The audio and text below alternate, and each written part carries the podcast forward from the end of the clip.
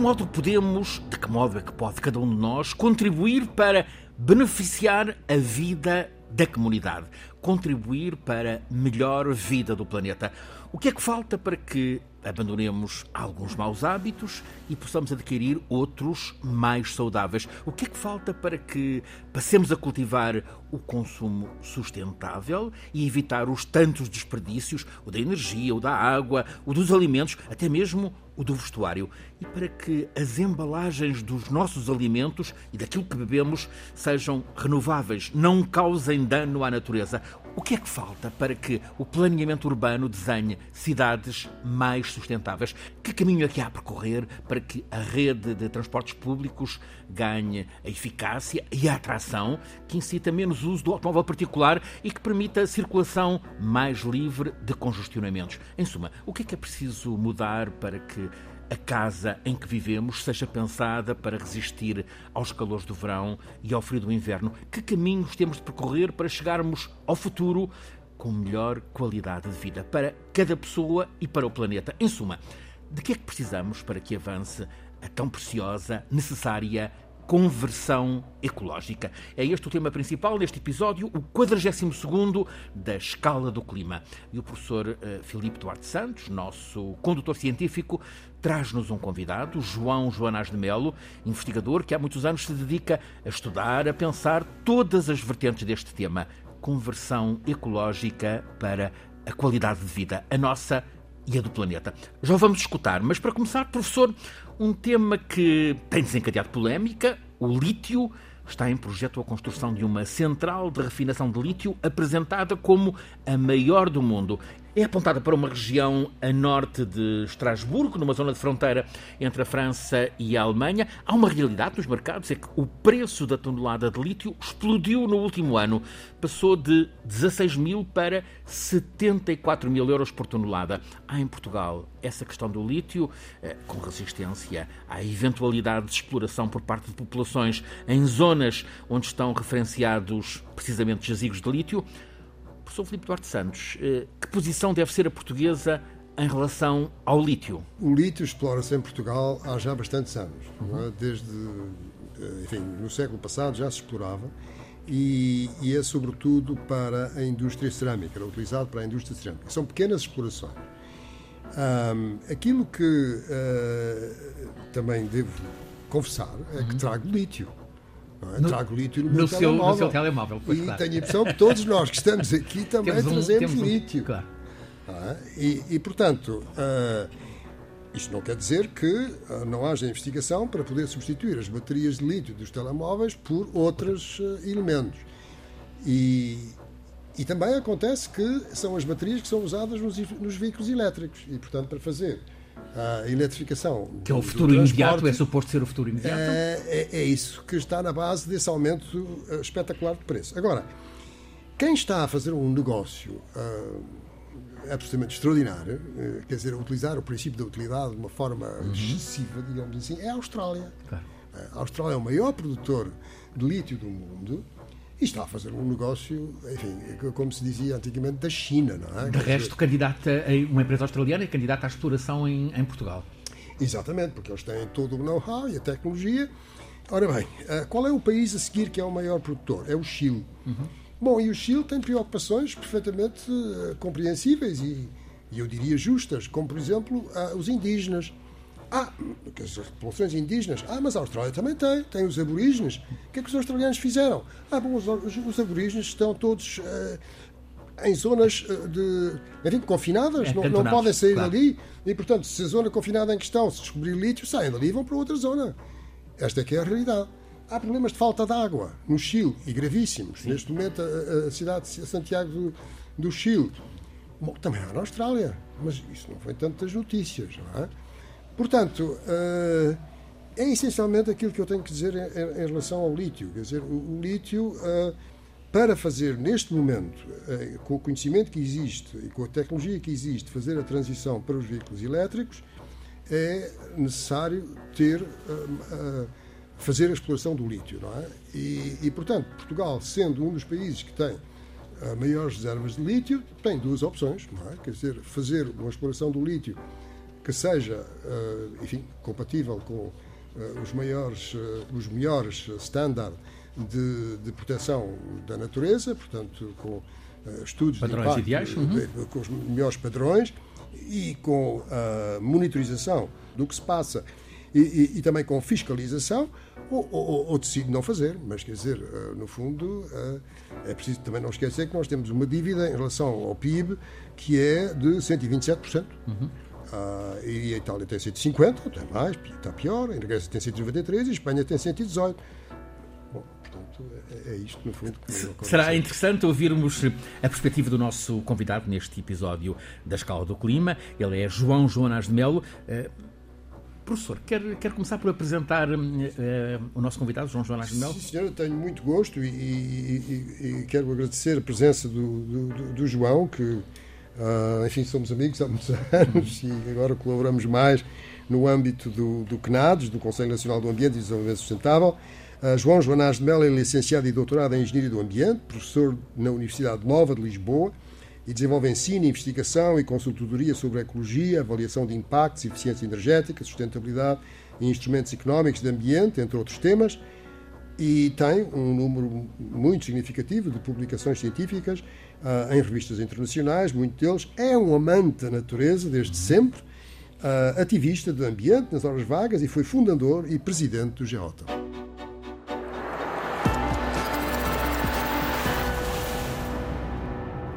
Bem-vindo, João.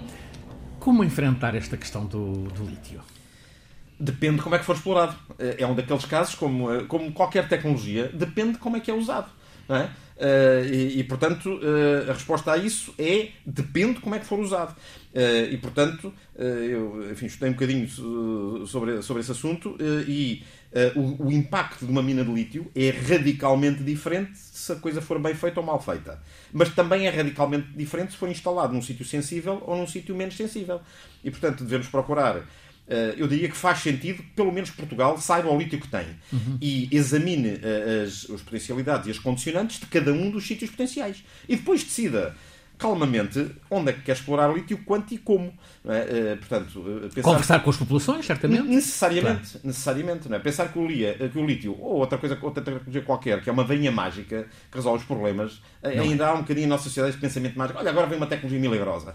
Aqui há, há, há uma dúzia de anos eram as, as barragens, que eram a tecnologia milagrosa. Chegou-se à conclusão que as grandes barragens causam mais danos ambientais do que resolvem. Uh, depois, a seguir, uh, veio, veio o, o, o lítio. Agora é o hidrogênio. Bom, todas essas coisas têm uh, o, o, seu papel, mas uh, concretamente no setor da energia e da alteração climática, é bom nós percebermos qual é que é a tipologia de medidas, ações concretas, que com menores custos, menores custos têm um maior efeito em termos de reduzir a nossa pegada carbónica, portanto, as emissões de gás de efeito de estufa e o efeito sobre o clima. É poupar energia. Tão simples como isto. Eh, é muito mais barato e muitíssimo mais eficaz organizarmos para poupar energia e, em alguns aspectos, isso implica investimentos. Uhum. Por exemplo, para termos casas confortáveis, temos que investir alguma coisa nas nossas casas. 75% das casas portuguesas não cumpre critérios mínimos, não é máximos, critérios mínimos de conforto dos edifícios. 75%. E, portanto, isso exige um investimento significativo, que exige esforço das famílias, mas também do, do Estado. Uh, no setor, o setor talvez mais difícil é o dos transportes, porque é uma questão de organização, não é tanto uma questão tecnológica, uh, é uma questão de organização e de mentalidade não há nenhuma hipótese nós conseguimos ter uh, uma sociedade mais sustentável se nos limitarmos a substituir carros a gasolina e gasóleo por carros elétricos. Não há recursos no planeta para que toda a gente que tem um carro convencional tenha um carro elétrico. É tão simples como isto. Ou seja, precisamos do transporte público, precisamos, precisamos de nos converter. A, a, a charneira, a, a peça-chave é o transporte público e o ordenamento do território e a maneira de trabalhar. Uh, há uma grande parte do trabalho que nós estávamos habituados a fazer uh, presencialmente ou com grandes deslocações que durante a pandemia chegámos à conclusão que afinal podia ser feita à distância. É? Eh, e isso pode reduzir, eh, só isso, pode reduzir 20 ou 30% das viagens de avião, por exemplo, que são um dos grandes eh, contribuidores para tá. as emissões de gases de efeito de estufa. E, portanto, quando nós olhamos para se queremos enfrentar seriamente a crise climática, e se calhar queremos, porque não o enfrentar, há múltiplos estudos que o demonstram eh, eh, desde há, desde há muitos anos, em particular os relatórios do IPCC são absolutamente claros sobre isto, eh, e, e isso é algo que já é conhecido há bastantes anos. Aliás, mesmo o comum dos mortais, com pouca formação científica, percebe que o clima Já hoje é sofrer- diferente de há 10 ou 20 E já há ou 30 anos. consequências para, para já há populações. consequências. Ah, em 2017 morreram 200 e tal pessoas num- num- em, dois, em dois grandes incêndios. Claro. Eh, Que era uma coisa inaudita. eh, Isso, eh, e, enfim, uma série de outros fenómenos, os grandes temporais que afetam as zonas costeiras, e, enfim, o, ano horríbilis que foi de 2021, com seca nos sítios, Uhum. com, grandes cheias e temporais noutros, eh, isso são consequências, eh, enfim, a, a melhor ciência que nós temos diz que isso já são, já são consequências das alterações climáticas. Esse, esse agravar de fenómenos não é que eles fossem inéditos, mas claramente estão, têm vindo nos últimos anos a ter um crescendo e a melhor ciência que nós temos, e a ciência é importante porque nos permite corrigir os nossos erros, diz-nos que isso já é consequência da, da alteração climática. E, portanto, eu diria que precisamos de, eh, vamos dizer, três grandes coisas. Primeiro, precisamos mesmo de mudar de mentalidade. Precisamos de perceber que felicidade não é ter tralha. Felicidade é outras coisas e que podemos aprender a ser mais felizes com menos tralha.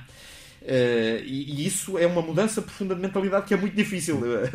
o Filipe já deu vários exemplos disso, o, o Cenas Santos também já deu vários exemplos, Eh, eh, e portanto, isso é a parte mais difícil, é nós mudarmos a nossa mentalidade. Depois precisamos de educação. Todos os níveis. Precisamos, por um lado, de mais investigação, precisamos de conhecer mais os fenómenos e também de conhecer eh, melhor. E, e A escola as pode ter um papel aí? Tem um Não, papel. tem um papel fundamental. Uh, e a educação tem que ser a todos os níveis, não apenas a educação para a ciência, Uhum. ou a educação livresca de acumular eh, informação, mas a educação para a cidadania. Isto é absolutamente fundamental, porque ninguém se mexe por saber coisas. As pessoas mexem-se por uma de duas razões, ou por auto-interesse, ou por causas, por motivos emocionais. E, portanto, é preciso ensinar aos nossos jovens, especialmente, porque são o futuro é deles, eh, eh, e, e, e, e, portanto, eh, é E sobretudo que dão sinais de já estarem sensibilizados. já estão sensibilizados, mas têm que aprender. Não basta reclamar coisas, é preciso saber como é que se faz. Isso significa educação científica, educação para a cidadania, aprender a, a- a construir compromissos. Construir compromissos é uma coisa difícil. Nós temos essa experiência no, no CNADES. Uh, dá Conselho muito trabalho. Dá muito trabalho construir compromissos. Uh, Partimos de uh, 10 ou 20 ou, ou 30 opiniões diferentes e uh, o CNADES tem a feliz uh, tradição de procurar ter documentos consensuais. Para se conseguirem documentos consensuais que sirvam para uma coisa, que tenham algum significado, isso dá muito trabalho, porque é preciso mais que compatibilizar, construir sobre o conhecimento uns dos outros, aprendermos uns com os outros. Isto não é fácil, Claro. Eh, porque todos nós temos as nossas prioridades, os nossos interesses, e isso é legítimo e natural. Eh, E, portanto, para conseguirmos ter soluções que funcionem para a generalidade da sociedade, isso dá muito trabalho a construir. E, portanto, é preciso uma cultura eh, de, eh, de colaboração, de compromisso, em que a nossa sociedade não está habituada a fazê-lo. Nós temos uma, uma, uma cultura de inveja e Sim. de confronto. E, portanto, temos de, portanto, esta mudança de mentalidades faz-se através da educação, faz treinando as crianças desde pequeninas.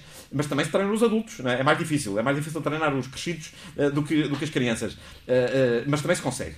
E, portanto, esta componente de educação, desde a educação básica, a educação para a cidadania, a educação para a ciência e a formação de cientistas e, e, a, e, a, e a ciência ao serviço da sociedade, porque a ciência não é para estar nas prateleiras, não é para estar nas, nas revistas científicas, é para estar ao serviço Chegar da às sociedade. pessoas. É para chegar às pessoas e ser útil para as pessoas.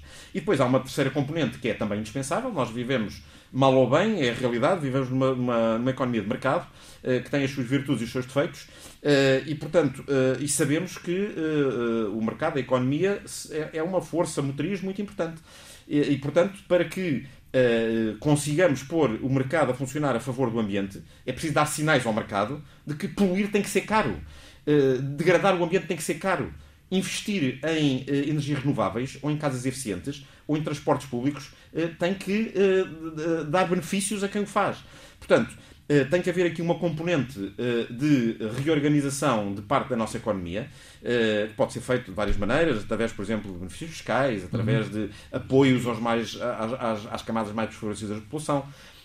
Ilusão- Isso, isso pode levar-nos a uma questão prática. Transição energética. Sim. Que parecia avançar, mas a guerra, a guerra na Ucrânia, eh, criou situações de emergência que, que- que travou eh, alguns travou umas coisas e acelerou outras. Uhum. Por exemplo, a dimensão da, da eficiência energética é hoje óbvio para mais pessoas que é uma absoluta necessidade. Claro.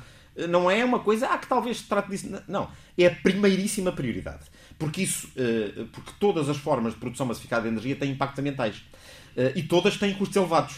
Não há energia massificada limpa e barata. Tal coisa não existe. É um mito. Portanto, todas as formas de energia massificadas, mesmo aquelas que são uh, menos gravosas, eu diria as mais gravosas, eu diria uh, que são, uh, vamos dizer, os combustíveis fósseis, a começar pelo carvão, o nuclear, as grandes barragens. São as mais destrutivas do ambiente. São aquelas que de, degradam de forma mais. O, o, taxativo em relação ao nuclear? Ou podemos fazer uma concessão?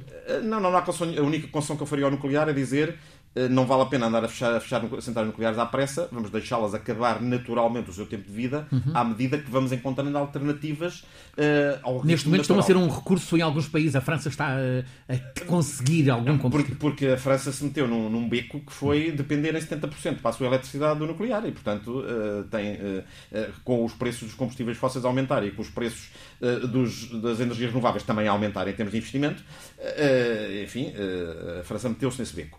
Eh, mas Uh, uh, mesmo as energias ditas renováveis também têm os seus impactos ambientais. E, portanto, se queremos levar a sério a transição energética, temos de começar pela eficiência energética. E também por mudar alguns dos nossos hábitos. Uh, muitas pessoas têm o hábito de, no inverno, aquecer a sua casa a 23 ou 24 graus.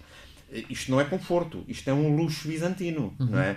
Uh, perfeitamente desnecessário. Uh, perfeitamente desnecessário. Uh, enfim, eu também não quero voltar ao, ao tempo da, da, da, minha avó que achava que vivia, podia viver confortavelmente numa casa a 12 graus uhum. Celsius, não é? Também não quero voltar a esse tempo. mas se calhar há aqui um intermédio, há aqui um meio termo razoável. O, o, nosso, nosso normativo sobre o conforto de edifícios diz-nos que devemos ter uma temperatura-alvo de 18 graus no inverno e de 25 graus no verão, que é perfeitamente razoável. A intervenção nos edifícios é uh, fundamental.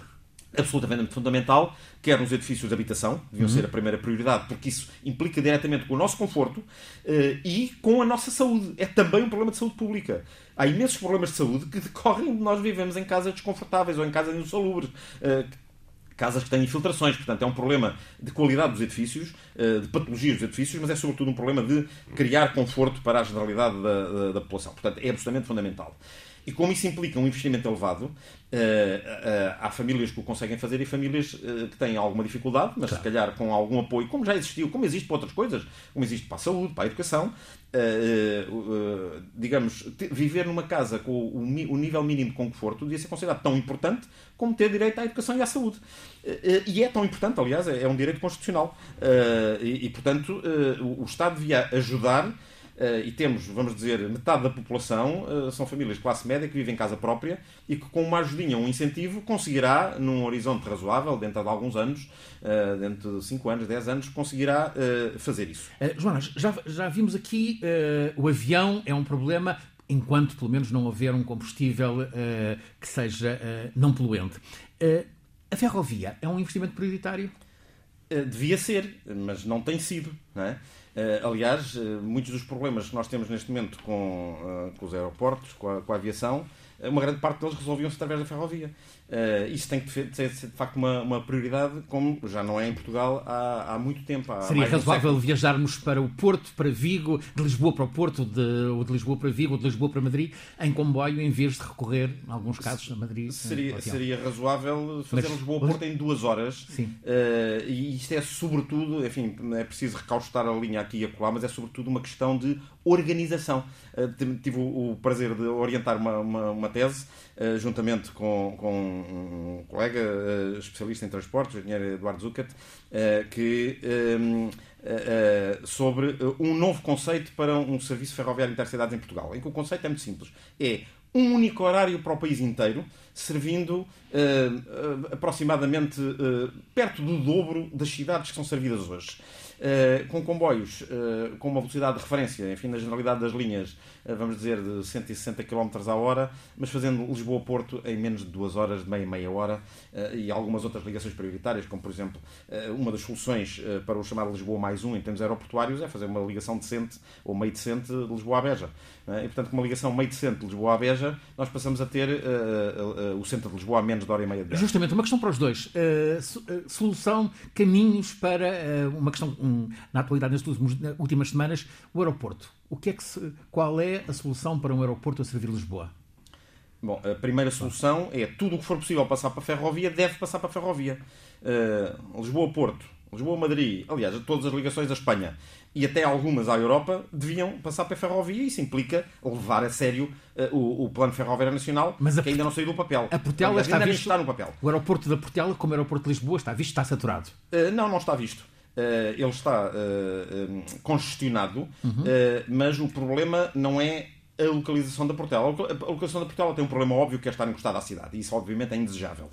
Mas do ponto de vista da localização ou da pista da Portela, não está saturado. O, o, problema da Portela tem a ver a com, com, com, o terminal, com, com o, o, parqueamento de aviões, uhum. uh, com, com a, a, capacidade de resposta dos vários serviços, do handling da bagagem, do serviço de e fronteiras e por aí fora, da segurança e por aí fora. Portanto, o, a Portela tem problemas sérios e não, não, não podem ser escamoteados nem minimizados, mas é errado, é tecnicamente errado dizer que, que a Portela atingiu a capacidade, até porque os próprios estudos que existem apontam que no sítio da Portela, a querer-se manter uh, uh, o aeroporto na, na Portela, uh, que ele poderá ter capacidade para lá dos 40 milhões de passageiros por ano, quando neste momento estamos nos 30, 30 e poucos milhões de, de... Mas há um clamor Portanto, de setores como o turismo, é preciso um outro aeroporto.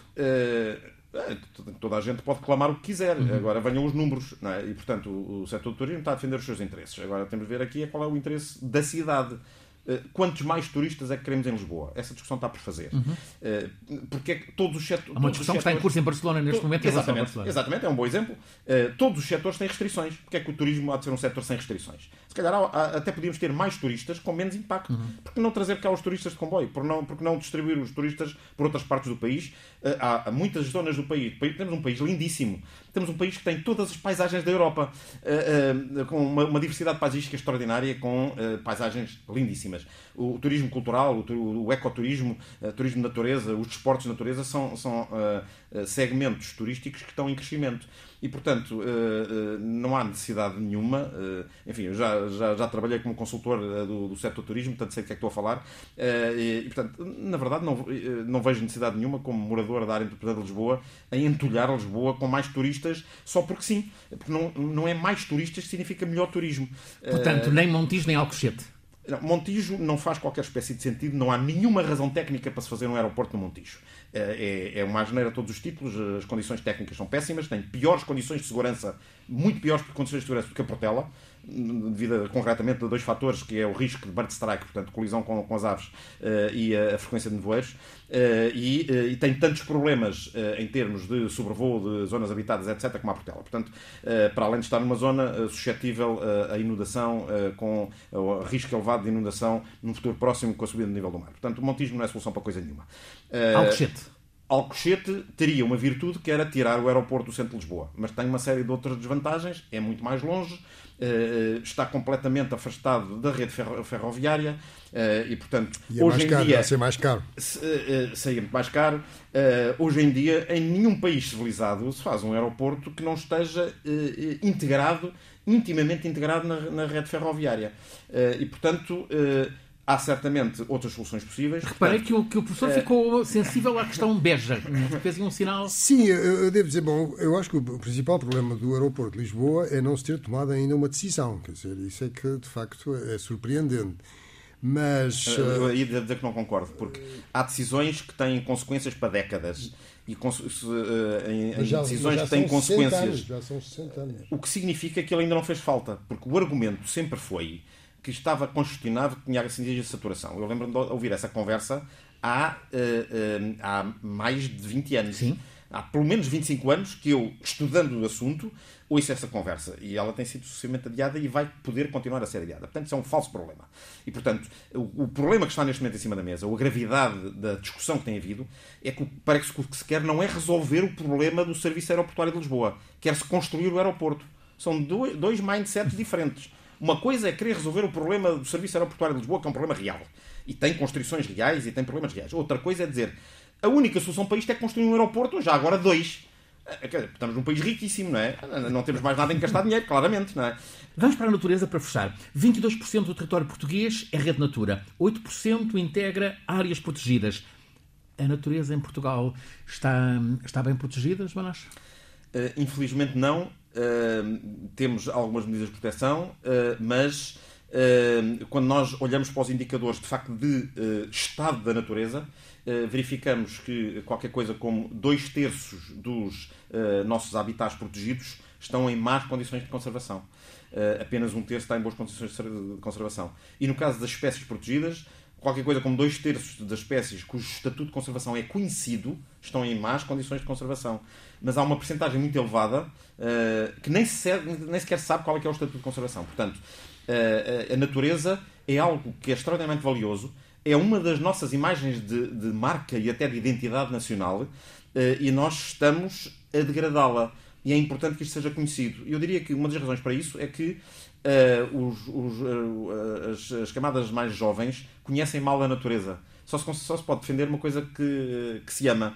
Uh, isso só, só se pode amar aquilo que se conhece. E, portanto, nós temos, nós temos de aprender a conhecer a natureza de forma naturalmente regrada e sustentável, mas precisamos tomar consciência de que este é um dos nossos ativos mais importantes, até do ponto de vista económico, Sim. para o turismo. Quando faz publicidade ao, ao, ao, turismo português no estrangeiro, não se faz publicidade com hotéis e autostradas, tá. faz publicidade com, com as Douro, paisagens com, naturais, com Rábida, eh, com... naturais e humanizadas fabulosas que nós temos. Eh, e essa natureza tem vindo a ser degradada, ainda está a ser degradada. Portanto, tem havido alguns esforços uh, para contrariar essa tendência, mas ainda com escasso sucesso. E isto é uma mensagem importante. Se nós queremos ter natureza no futuro, temos que a proteger agora. É, e essa, essa degradação da natureza é, é, irreversível. Não se consegue recuperar. Portanto, se nós destruirmos o, a, o estuário, a reserva do estuário do Tejo com um aeroporto que não faz qualquer sentido naquele sítio, isso é irreversível.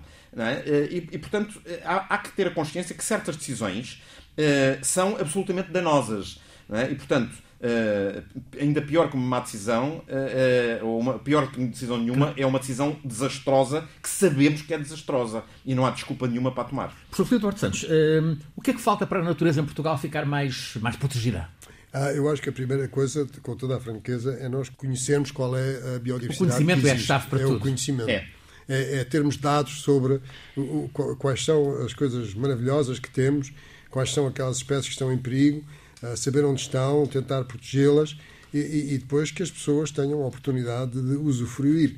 Porque, como diz o, o João, e estou inteiramente de acordo, as pessoas têm que sentir empatia pela natureza para a defender. Se nós não sentirmos empatia, não é possível. Filipe Duarte Santos, professor catedrático da Faculdade de Ciências da Universidade de Lisboa, conduz-nos todas as semanas neste programa A Escala do Clima. Este é o 42º episódio deste programa, parceria entre a Escola Superior de Comunicação Social e a Antena 1 da Rádio Pública. Está em difusão rádio todas as quintas-feiras, a seguir às 8 da noite, depois em podcast no sítio RTP Play. A Escala do Clima é um programa feito por Alice Vilaça, Nuno Portugal, Paulo Cavaco, Pedro Souza, por mim, Francisco Sena Santos, sempre pelo professor Filipe Duarte Santos, o nosso condutor científico, e hoje como convidado o professor João Joanás de Melo.